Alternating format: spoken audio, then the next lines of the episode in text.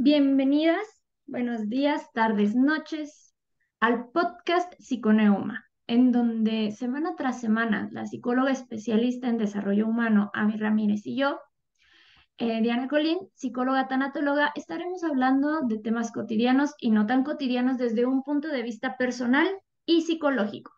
El día de hoy estaremos hablando acerca del Blue Monday. ¿Alguna vez han escuchado este término? ¿Les ha sonado? Bueno, pues desde hace un par de años ha sido como constante verlo, sobre todo en redes sociales. Hola, Avi, ¿cómo estás? Hola Diana, buenos días. Pues muy contenta de estar debatiendo o platicando justamente sobre este tema, Blue que eh, de repente escuchas el, término y es como de, ay, ¿qué será? No sé, este, ¿qué, qué es lo que pasa en ese día, ¿no? Entonces es muy enriquecedor poder comentar sobre este, este tema y que las personas que nos escuchen también se puedan llevar como una experiencia a través de estos eh, aprendizajes que podamos compartirles. Entonces, pues muy contenta de compartir este tema Blue Monday contigo, Diana. Buenísimo, pues aquí estamos para ir desmenuzando más este tema. ¿Tú habías escuchado de este tema anteriormente? Eh, no, realmente como tal, el, el tema este, pues sí, Blue Monday no, no lo había escuchado hasta cuando lo eh, decidimos compartir en este podcast y, y, es ahí donde también podemos ver que nosotros como profesionistas o profesionales de la salud mental a veces también necesitamos como profundizar en otros temas, ¿no? A nivel, pues, cultural, a nivel, este, conocimientos, para tener esta noción de, de este día, ¿no? Así que pues es muy enriquecedor poderlo compartir el día de hoy contigo. Gracias. Claro, eh, a, mí en lo, en lo, personal, la primera vez que escuché de este Blue Monday, ¿no? Que sería como el día más triste del año, eh, según eh, algunas publicaciones por ahí hechas. Y ahorita tendremos oportunidad como de adentrarnos más de dónde viene y por qué y todo esto.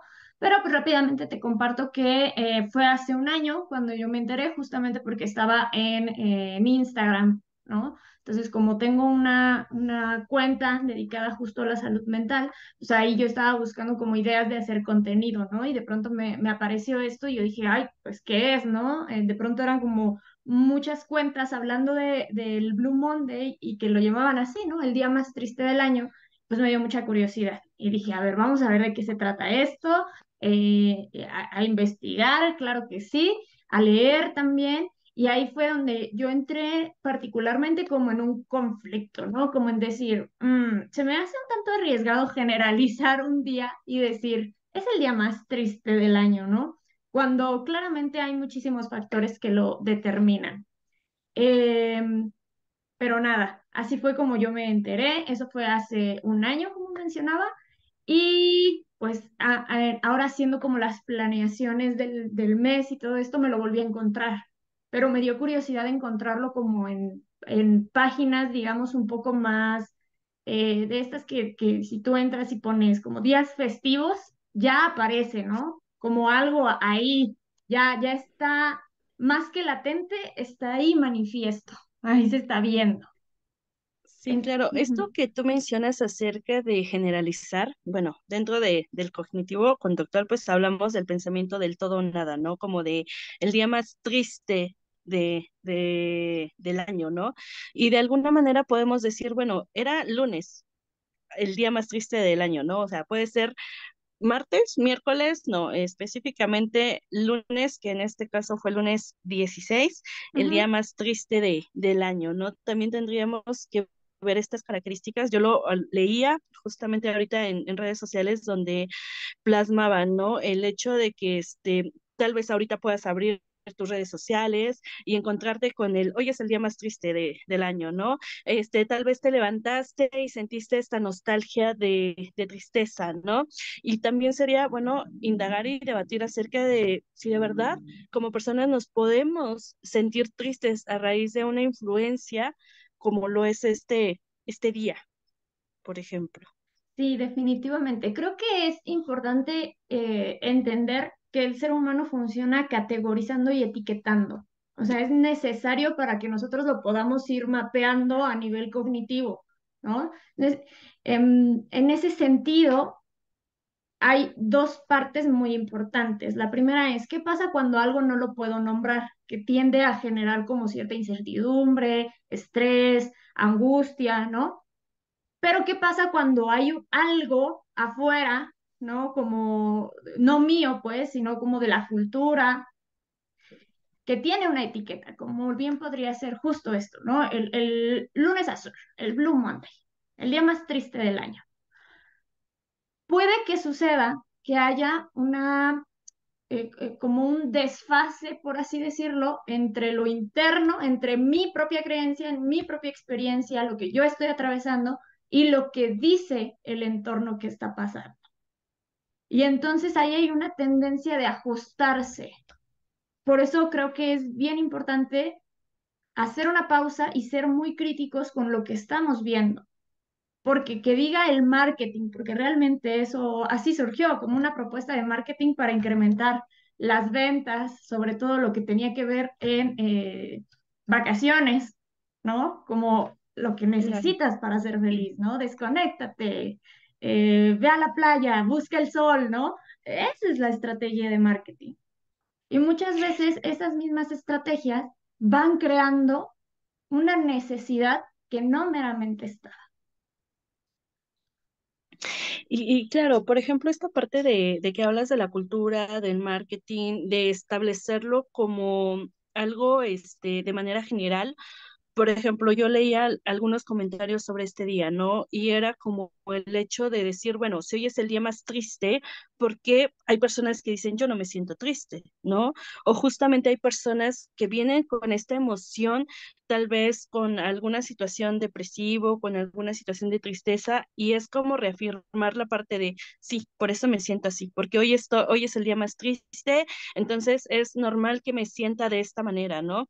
Y es ahí donde también tenemos que influenciar de una manera constructiva para también saber, bueno, qué es este día, ¿no? Si es cuestión cultural, si es cuestión también de emociones, porque las emociones como tal no es algo que podamos controlar.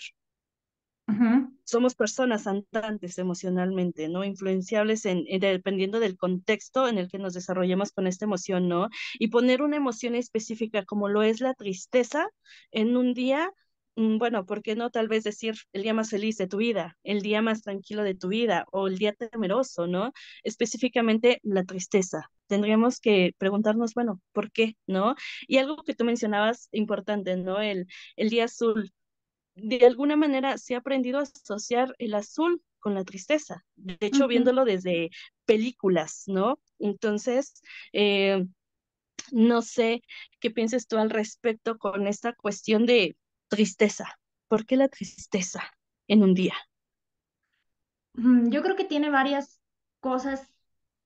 Ay, creo que es un tema complejo y sencillo a la vez, ¿no? Porque, ¿por qué tristeza? Porque pues realmente es como de las emociones que más nos enfrentamos y que, ojo, no, no es que las emociones sean buenas y malas. Todas tienen una funcionalidad. Algunas veces para algunas personas también puede ser una emoción displacentera. Y como personas, como seres humanos en, en, la cultura, nos han enseñado a movernos hacia lo placentero.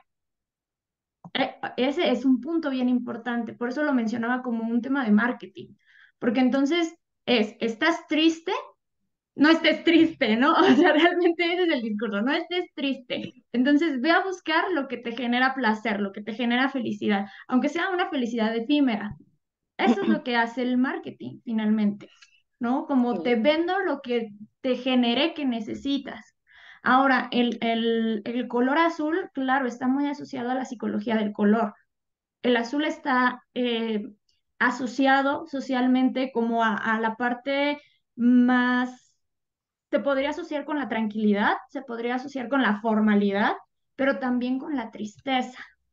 ¿No? De hecho, ahorita que decías, incluso en las películas, claro, todos tenemos ya este referente de intensamente, de, de tristeza, y tristeza es azul, ¿no? Entonces también ahí fíjate cómo em, pues al final tiene que ver con ese, con ese discurso de generar una necesidad cuando pues realmente días tristes va a haber, porque estamos vivos, porque somos personas y no necesariamente el tercer lunes será el día más triste, porque eso es muy subjetivo. Insisto, ¿no? Tiene que ver con muchos factores y, e incluso puede que el, pues el día más triste de tu año pase sin pena ni gloria, que, no, que ni siquiera digas, este es el día más triste de este año, ¿no? Porque no está la atención puesta ahí. Claro, y pero también es ahí donde influye eh, el hecho de ponerle como un nombre a lo que estás pasando, a lo que estás sintiendo, y es como de, ah, bueno, hoy es el día más triste, bueno, entonces es como también cuestionarte de, bueno, ¿y por qué yo no sentí tristeza? O por, qué yo estoy sintiendo tristeza? Y también viene la parte de la, evadir como una emoción de, sí, sí siento tristeza, pero no quiero sentir tristeza, entonces lo, lo evado. Y, y justamente, este, en el, bueno, en la supervisión que no tuvimos hace mucho hablábamos acerca de cómo validamos la emoción, hablando de la actitud, ¿no? De decir, bueno, tengo la actitud de hacerlo, pero me siento triste, entonces valido mi emoción, no la valido, me siento este tranquilo y justamente hablando de esta parte de la tristeza es de, bueno, como me siento triste, pues no hago mis actividades, ¿no? Como me siento triste, tal vez me encuentro con desánimo de no hacer alguna este, actividad diaria. Entonces, creo que también es parte de ir equilibrando como esta situación de, bueno, me siento triste, pero también qué tan funcional puedo ser con la tristeza. O qué tanto la tristeza me está generando no llevar a hacer, a hacer mis actividades pues diarias. También influye la parte de la emoción con la, con la, el comportamiento, con la actitud. Claro, que insisto, ¿no? No, no es que haya eh, emociones buenas ni malas, pero de pronto sí pareciera que socialmente se diga, no, no, no se permite la tristeza o no se permite, bueno, vámonos con otras emociones, ¿no? No se permite tener miedo o no se permite enojarse, explotar, ¿no? Así de, que hay algunas que están estigmatizadas, ¿no? Entendiendo la estigmatización como una serie de, de pensamientos y juicios sobre una situación, cosa, pensamiento, etc. Entonces, cuando hablamos de tristeza, a eso me refería con que era bien complejo, porque cada caso es un caso. Y por supuesto que se vale estar triste. Y si un día no tienes deseos ni ganas de hacer eh, lo que te gusta hacer, está bien, porque es parte de tu proceso y entendiendo el proceso como un proceso de vida, no un proceso terapéutico, sino es parte de la vida tener estos matices que le dan sentido a otro tipo de matices, ¿no? Imagínate que todo el tiempo estuviéramos felices, perdería el significado y el sentido la felicidad. Tiene que haber estos, eh, estos matices para darle todo un tono a la obra de arte. ¿No? Tiene que haber nitidez, contrastes y todo. Pero ciertamente, cuando hablamos de validar la emoción, hay que, hay que ser conscientes que, que justo se vale estar triste, pero que hay que tenerla en el radar para ver hasta qué punto ya no estamos hablando de una tristeza, sino como de una tristeza más profunda, o en, otros casos también pues, una depresión, cuando ya la funcionalidad queda comprometida del día a día, ¿no? Claro, eh, justamente ahorita que hablas de tenerlo en el radar, creo que una de las características de las emociones, bueno, aquí hablando de, de todas las emociones, es que son impulsivas, todo el tiempo van a estar ahí, no es como que digamos, no, hoy no vas a sentir tristeza, hoy no vas a sentir enojo. Todo el tiempo van a estar ahí las emociones y tenemos que identificar como características de que la emoción también puede ser eh, somatizada. Bueno, ¿qué quiere decir esta parte de somatizar? Que tu cuerpo lo puede reflejar, que puedes, este, sentir sensaciones físicas con respecto a alguna emoción, ¿no? También la parte de identificar la durabilidad de una emoción, que tan este, qué tanto está siendo este, duradera la emoción y la intensidad de la emoción. Porque tal vez puedas decir, bueno, me siento triste, pero con una intensidad baja, me duró un día, por ejemplo, o esta parte de me está durando seis meses, que ya estaríamos hablando de otras características y otra sintomatología como tal. Pero sí es como importante identificar justamente el hecho de, de la emoción, de ponerle tal vez este nombre de esta intensidad, de esta duración, para que podamos este, ir reconociendo también cada una de las emociones y no solamente la tristeza. Exacto. Eh, creo que la, la pregunta fundamental es, ¿qué haces con tus emociones? ¿No? ¿Qué haces con la tristeza? ¿Qué haces con el enojo? ¿Qué haces con la alegría? Porque a lo mejor tenemos un, una idea, como, un, como una imagen mental, ¿no? una imagen que aparece por ahí en, en nuestro cerebrito y que nos dice que, cómo se ve una persona triste, cómo se ve una persona alegre, cómo se ve una persona enojada, ¿no? Y, lo podemos traer, e incluso hasta un tanto este, caricaturizar sería la palabra, eh, insisto, ¿no? Con esta película de Intensamente, si, si nos damos cuenta, el miedo siempre estaba gritando, ¿no? El, el, enojo de pronto siempre estaba así como bien tenso de aquí de, de la frente y de repente salía fuego. Eh, alegría siempre estaba sonriendo y todo. Entiendo que esa es una manifestación como común, pero cada quien tiene su forma de expresar las emociones. Y es ahí en donde el autoconocimiento tiene eh, un peso muy importante, porque mencionaste algo que creo que vale la pena subrayar, la somatización. Y no hay una, una mejor manera de explicarlo que como lo decía Freud. El cuerpo grita lo que la boca calla. Entonces, ¿qué te está diciendo tu cuerpo? De pronto, eh, eh, en sesiones, les pregunto, ¿no? ¿Y qué haces con la tristeza? Y me dicen, pues la guardo. Ok, la pregunta es, ¿dónde la estás guardando? ¿A dónde se te va? A la espalda, a la garganta, al pecho, ¿no? Y de pronto está toda esta sintomatología que uno ya como, como en las sesiones, ¿no? Puede ir viendo e ir asociando. Pero el tema es qué haces tú con la tristeza. ¿No? Que cómo ahora ya te diste cuenta que la estás guardando y que en, en, este, en esto que está como en debate de lo que yo siento y lo que está afuera, ¿no? Que de pronto pues puede ser contradictorio, hay un desajuste. Y ese desajuste en lo que yo empiezo a ajustarme me cuesta energía. Entonces, fíjate qué curioso, ¿no? Porque cuando hablamos de, de tristeza, se asocia también con una baja energía y no necesariamente. Alguien hiperactivo, entendiendo la hiperactividad como estar haciendo actividades constantemente, casi de forma este, inmediata de que, ay, me siento tantito y no, ya no me siento tranquilo, ¿no? Necesito hacer algo más. También podemos estar hablando de una persona con una suma tristeza.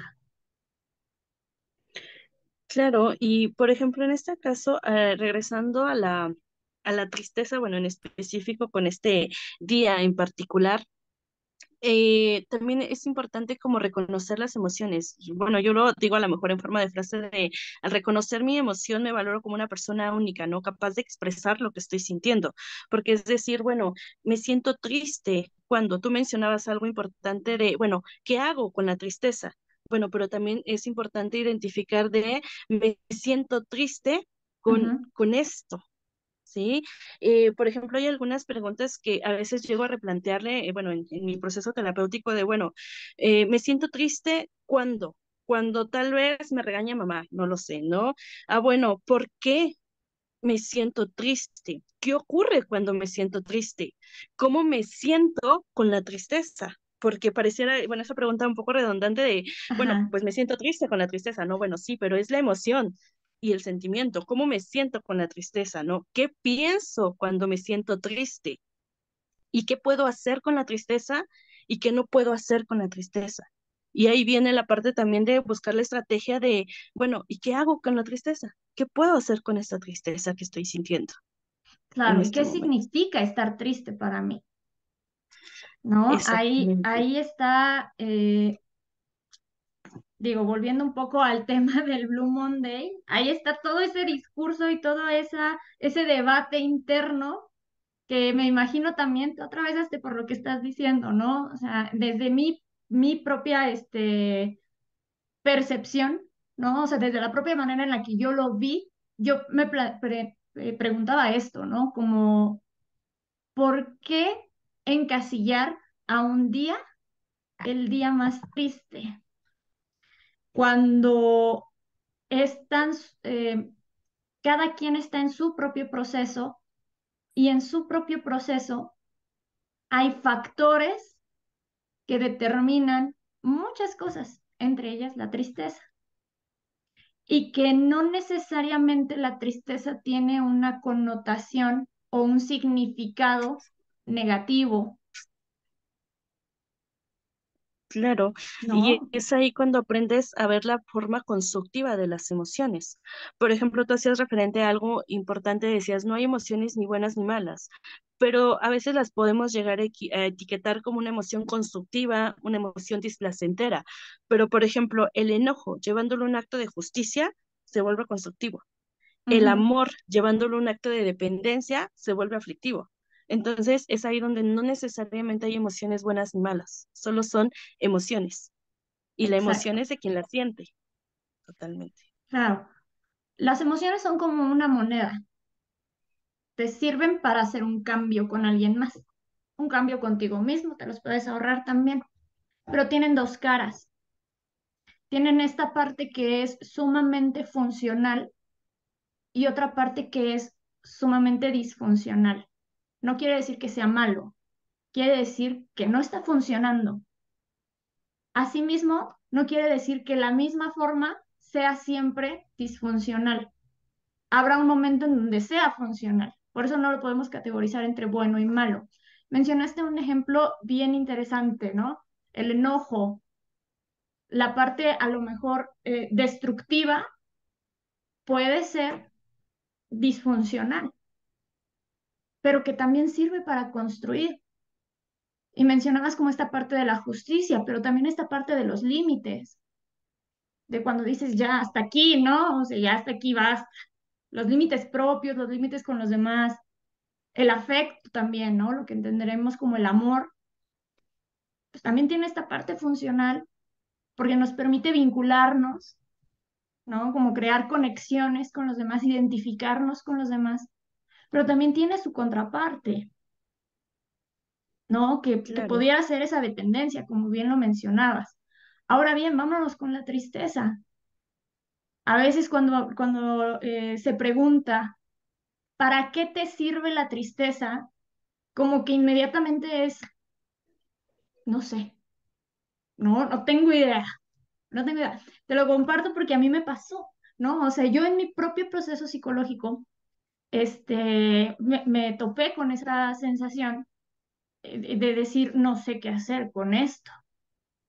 O sea, porque yo decía, no se siente rico, no se siente padre, eh, quiero hacer un montón de cosas, pero no tengo ganas, ¿no? Entonces así como que yo decía, pues no me sirve para nada.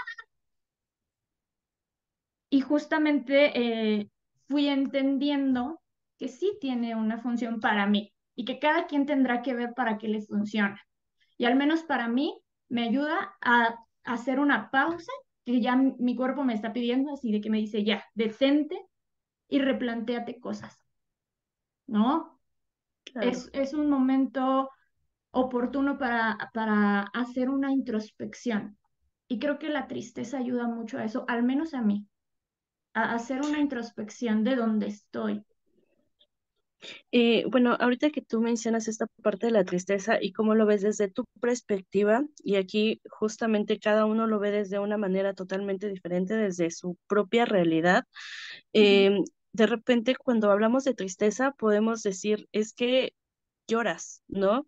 Y bueno, algo que también quisiera compartirte es que en algún momento cuando lloras es de, ay, no, no llores, ¿no? ¿Por qué lloras, no? Y algo que yo he aprendido a hacer justamente con la parte de la tristeza es a validarla, a decir, tengo que llorar, me sirve como desahogo. Tal vez en algún momento no me va a servir para resolver algún conflicto más grande, pero estoy teniendo un desahogo, estoy teniendo esta parte de, de llorar, de expresarlo y si tengo que llorar, lo hago. Y es una forma de, de expresión, al menos para mí, justamente como tú lo mencionas, ¿no? Para mí la tristeza es llorar, expresarlo y tengo que llorar las veces que sean necesarios, lo hago.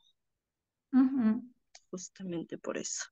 Y bueno, regresando un poquito a esta parte de, del día más triste, ¿no? Bueno, ¿por qué el día más, día más triste, no? En algunos momentos se replanteaba el hecho de tal vez era el día más triste porque mmm, van algunas semanitas de inicio de año y es como la parte de iniciando el año, el pagar cuentas, la parte de la presión este, social, la cuestión de la presión familiar, la parte de no cumplir nuestras metas o el este, esta desmotivación que hablábamos en nuestro primer podcast. Y creo que esto 15 días se replantean para saber, bueno, ¿qué estoy haciendo, no? En este inicio de año.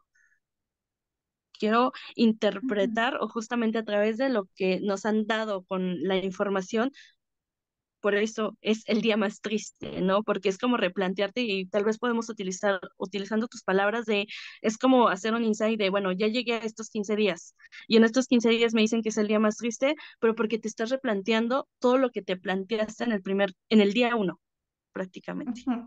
Claro, entendiendo el insight como el darse cuenta, ¿no? Como esas caídas de 20 que le podríamos decir acá en México, como me cayó el 20 de que esto es así, ¿no? Eh, sí, creo que tiene que ver con esto, con, con una motivación inicial en la mayoría de los casos, sobre todo con el inicio del año, de nuevos hábitos, nuevas rutinas, nuevos proyectos, pero que justamente en estos 15 días o dependiendo ahí cuando caiga el, tercer lunes del, de enero, eh, llega esa sensación pues de que no, no es suficiente con la motivación. La motivación está buenísima porque te va a catapultar y te va a dar un empuje de, de que así, ¿no? De te va a empujar.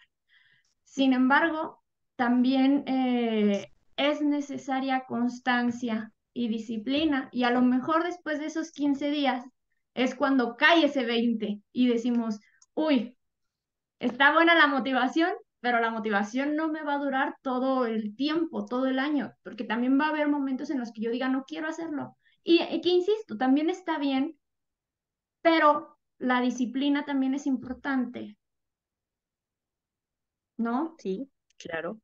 Y entonces eh, dentro de esto hay este justo momentos pues, en los que va a ser más la disciplina que la motivación. Depende tu objetivo también, depende para qué lo quieres. Mm, bueno, pues entonces es ahí donde, bueno, respondiendo a tu pregunta de, depende para qué lo quieres. Implica motivación, disciplina, fuerza de voluntad y creo que es el conjunto de todo para poder lograr algo, para llegar a esa, esa meta, ese objetivo y que a pesar de que pueda haber emociones como lo que es la tristeza, como es la alegría, que la emoción no sea un detonante para no cumplir esos objetivos. sí. sí. Mientras más claro se tenga dónde se va, más fácil se agarra el camino. Porque claro. justamente el, el tema es ese, ¿no? Entender que hay momentos motivantes y hay momentos de mucha voluntad y está bien aprovecharlos, ¿no? Está bueno aprovecharlos, pero que sí se requiere cierto esfuerzo para conseguir lo que se quiere conseguir. Yo le, yo le planteo esto a, las personas que acompaño, ¿no? A los pacientes. Les digo, una cosa es desear y otra cosa es hacerte responsable del deseo. Porque entonces cuando te vuelves responsable del deseo, comienzas a pasarlo del terreno de lo deseado, de lo anhelado, al terreno de la acción. porque se necesita accionar para acceder a lo que se desea. Y eso es tomar la responsabilidad del deseo. Bueno, con muchas otras variantes, por supuesto, ¿no? Pero que finalmente es eso, ¿no? El, el para qué hacerlo. Y que durante este proceso de encontrar lo que estás buscando y lo que estás deseando tanto, va a haber altas, bajas, medianas, más altas, más bajas, y, y es una montaña rusa, porque así es la vida. Claro, y porque de alguna manera las, las emociones tienen que subir y bajar, tienen que variar en un estado eh, emocional de las personas. No puede haber emociones planas, no puedes quedarte con una sola emoción todo el tiempo, sino aprender a trabajar con cada una de, de ellas, a reconocerlas y que justamente la emoción pueda ser o un motivante o un limitante. Eso también depende de, de la forma en cómo quieras ver tus emociones. Y regresando a esta parte de la tristeza es cómo la quieres ver tú como un motivante o como un limitante. Bueno, me parece que el limitante queda más claro, ¿no? ¿Cómo, cómo pudiera ser para estas personas que, que de pronto pueden tomar la tristeza como un detonante? Esa fue la palabra, ¿no? Detonante o limitante. Ajá, como un detonante. ¿Cómo pudiera ser? No sé, a lo mejor en un ejemplo. Mm, bueno, en este caso, si hablamos de, la emoción, el hecho de, bueno, bueno, te puedo poner el ejemplo de validar la emoción, la reconozco, pero también eh, la cuestión de decir, bueno, ya me sentí triste, ahora tengo que accionar. ¿De qué me está sirviendo esta emoción? Bueno, ya me di cuenta que esto me hace sentir de esta manera. ¿Qué hago con eso que estoy sintiendo? Mm, no sé si me di a explicar con el ejemplo o puedo poner otro. Entiendo como primero verla, ¿no? O sea, primero verla, reconocerla y después preguntar qué hago con ella. Esa sería como una forma de moverse del lugar. Claro, y no solo dejar que la emoción sea impulsiva. Ah, ok. Claro. Claro, incluso pensaba en este, en la tristeza como una forma, a lo mejor, detonante de forma interna, ¿no? Adentro de nosotros, en el sentido de que hay cosas que necesitan ajustarse, porque está viendo justo este ajuste adentro, que el, que el cuerpo jala mucha energía para hacerlo. Eh, se me venía a la mente justo como cuando estamos atravesando por un proceso de duelo, en donde todo internamente ha sido movido. Y es necesaria esa tristeza para permitir que se ajuste lo que se tenga que ajustar y que va a tomar su tiempo y que va a tomar su ritmo. Porque algo sucedió, ¿no? O sea, me parece que justo la, cualquier tipo de emoción, pero particularmente hoy que estamos hablando de la tristeza, algo sucede y tu cuerpo te está avisando, tu mente te está avisando que algo está pasando. Y entonces saber escuchar la tristeza te puede permitir saber qué está pasando. Y entonces permitir que recalibre, ¿no? Como que vuelva a esa... En, en psicología utilizamos el término de homeostasis, ¿no? Que eh, tal cual es el punto de equilibrio. Porque sí, claro, si estamos hablando, por ejemplo, de una pérdida, que es el, el ejemplo que estoy poniendo del duelo, hay una descompensación y se necesita ese espacio para que entonces se vuelva a nivelar. Ay, bueno, e, eso es lo que se me ocurría como un ejemplo de la tristeza. Claro, bueno, en esta parte de, la tristeza puede ser una emoción presente eh, en, de, determinadas situaciones. Por ejemplo, tú ponías la cuestión de, un duelo, ¿no? Puede ser desde un duelo de pérdida de, muerte, desde un duelo de pérdida de una pareja, desde duelo de pérdida de un trabajo o también es el hecho de que también las personas pueden estar tristes por el simple hecho de querer estar tristes. Bueno, no tanto de quererlo, porque también hablamos de funcionamientos internos, pero no ujú, necesariamente tiene que haber un detonante de esa magnitud de muerte, porque si hay una pérdida, es válido sentirte triste, ajá, pero si no la hay, entonces no es válido que yo me pueda sentir triste. Ahí también aplica lo que es la parte de la, de la perspectiva de las situaciones que podemos atravesar para poder llegar a sentir una tristeza. Tal vez mm, puedo sentirme triste por el hecho de no haber pasado un examen, por ejemplo. Puedo sentirme triste por este porque tal vez no vi a mi mejor amiga, me puedo sentir triste porque este, no tengo eh, un plan a futuro. Bueno, podemos poner diferentes ejemplos del por qué sentirnos tristes. ujú. Mm, Eh, fíjate, el... sí, definitivamente cada caso es un caso, ¿no? Eso sí, Sí, innegable, cada caso es un caso y cada persona es un mundo. Y es un mundo de significados, de experiencias y de situaciones que le, que le llevan a ser. Y justo desde la tanatología, todo cambio se ve como una pérdida. Y ojo ahí, no toda pérdida implica un duelo.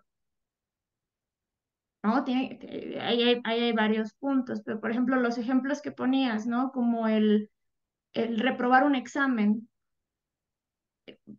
ten- tendríamos que ir sondeando qué significó para la persona reprobar el examen, porque probablemente haya una pérdida de por medio, ¿no? Una pérdida, no sé, de reconocimiento puede ser, de, de pasar de semestre a lo mejor, de salir con la generación tal vez, ¿no? O sea, insisto, cada caso es un caso. El, el per- la pérdida del sentido de la vida,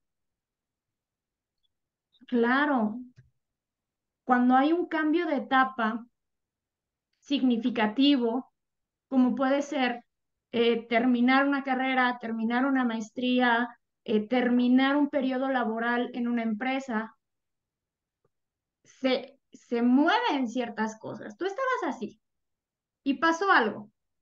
Ese algo significó algo para ti y te desbalancea, indudablemente. Y ese desbalance sí te puede llevar a la tristeza, sí te puede llevar al enojo, sí te puede llevar a la euforia, a muchas cosas cada, cada caso es un caso, pero que finalmente necesita que ocurra para que vuelva a nivelarse. Y muchas veces, ahora pensándolo, ¿no? Como esto que estamos hablando del Blue Monday, de lo que dice la sociedad, socialmente hay tristezas, si lo podemos poner así, que son válidas ante la sociedad y hay otras que no. Sí, Por, totalmente. por ejemplo, ¿no? Cuando hablamos de una pérdida por muerte, eh, la sociedad tiende a entender mejor el proceso por el que está pasando el otro. Pero si estamos hablando de una pérdida del sentido de la vida, nos podemos encontrar con, pero tú lo tienes todo, pero ya terminaste tu carrera, pero mira que ya terminaste tu maestría, pero mira que ya hiciste esto, pero si tienes muchos años por delante, o cuando hay una ruptura amorosa. ¿no? Claro. Ay, pero si ni, ni eras tan feliz ahí, te controlaba, te hacía. Entonces, fíjate cómo desde ahí hay tristezas que son ante los ojos de la sociedad más válidas que otras. Y, y ahí Sí. está el, el, el punto, ¿no? Porque entonces, si, si lo que estábamos hablando hace un momento, si lo que está afuera me está diciendo que lo que estoy sintiendo no es así, ¿a dónde, qué hago con eso?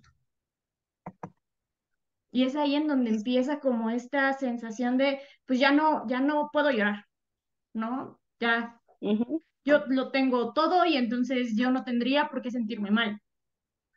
Sí.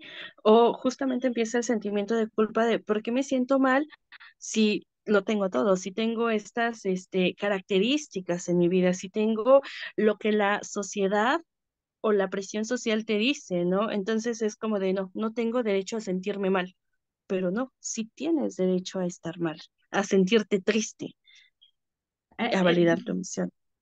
diría, diría Freud, y espero que editen esto, ya salió ahí el lapsus, ¿no? A sentirte mal. Sí, claro. Producción, edita esto, por favor. Bueno, pues yo creo que eh, para ir cerrando como el, el- el tema, me parece eh, importante que cada una de nosotras hagamos una conclusión, ¿no? Como manera de todo lo que hemos estado hablando. Empiezo yo, si te parece bien, y luego, Claro que sí. ¿sí? Eh, creo importante cuestionar lo que vemos, cuestionar lo que escuchamos en comparación de lo que estamos sintiendo. Si en redes sociales dice, hoy es el día más feliz de toda la vida y yo no me siento la persona más feliz en este momento por diversas situaciones que estoy atravesando, hay que aprender a validar lo que nosotros sentimos, porque a lo mejor afuera no lo van a hacer. Y está bien, ¿no? O sea, al final la, la sociedad tendrá una opinión, la familia tendrá una opinión, pero creo que vale la pena recordar que la, la opinión más importante es la que la está viviendo y tú eres quien lo está viviendo. Entonces, es, esa sería mi conclusión, ¿no? La importancia de cuestionar lo que vemos, lo que escuchamos, en comparación de lo que sentimos y el momento donde nos encontramos, ¿no? El momento de vida. Claro, Y, y bueno, y complementando esto que dices, este, Ana, es importante reconocer la emoción, mm, aprender a ponerle nombre como tal a la emoción, o si no podemos todavía ponerle nombre, identificar estas sensaciones que estamos teniendo.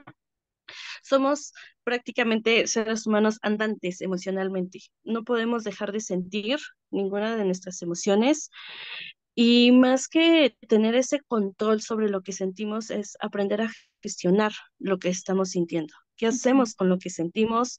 Y algo que comparto en forma de frase es de la emoción es de quien la siente. Podemos, eh, somos seres relacionales, sí, podemos tener, decir, la otra persona me hizo sentir, pero también es de, bueno, ¿yo qué hago con esa emoción?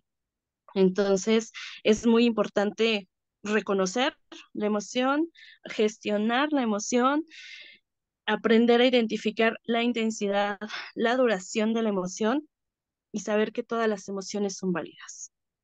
Exacto, me encantó eso. La emoción es de quien la vive. Y yo creo que con eso estaríamos cerrando el podcast de hoy y, ya, no, hay nada más que decir. Con eso creo que es un buen punto. Y bueno, Claro, pues vamos a dejarle aquí por ahora y ya nos estaremos escuchando la próxima semana. Que tengan buen día, tarde o noche. Gracias por escucharnos.